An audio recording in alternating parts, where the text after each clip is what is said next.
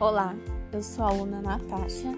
Estarei falando sobre como evitar o desenvolvimento de lesões de cárie. O biofilme é uma colônia de diversas espécies de bactéria.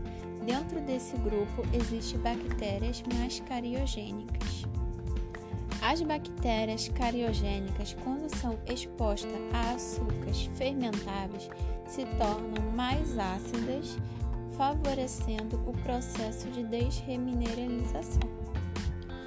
O consumo exagerado sem intervalos permite que os microorganismos cariogênicos fermentem mais ácidos, desencadeando as lesões cariosas, sendo a primeira a lesão de mancha branca ativa. Pacientes que possuem baixo fluxo salivar são mais suscetíveis ao desenvolvimento de lesões de cárie, pois substratos, os substratos fermentáveis eles não são totalmente diluídos. O ideal é que seja realizado intervalos entre o consumo de açúcares.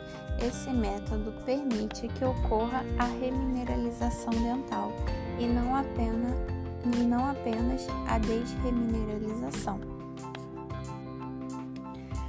As lesões cariosas podem ser evitadas através do consumo consciente do açúcar, com intervalos para que possa favorecer o processo de desremineralização. O acesso ao flu é de suma importância no controle do processo desre, diminuindo a progressão das lesões cariosas. Através da combinação dos minerais dentais, tornando o dente mais resistente à dissolução ácida.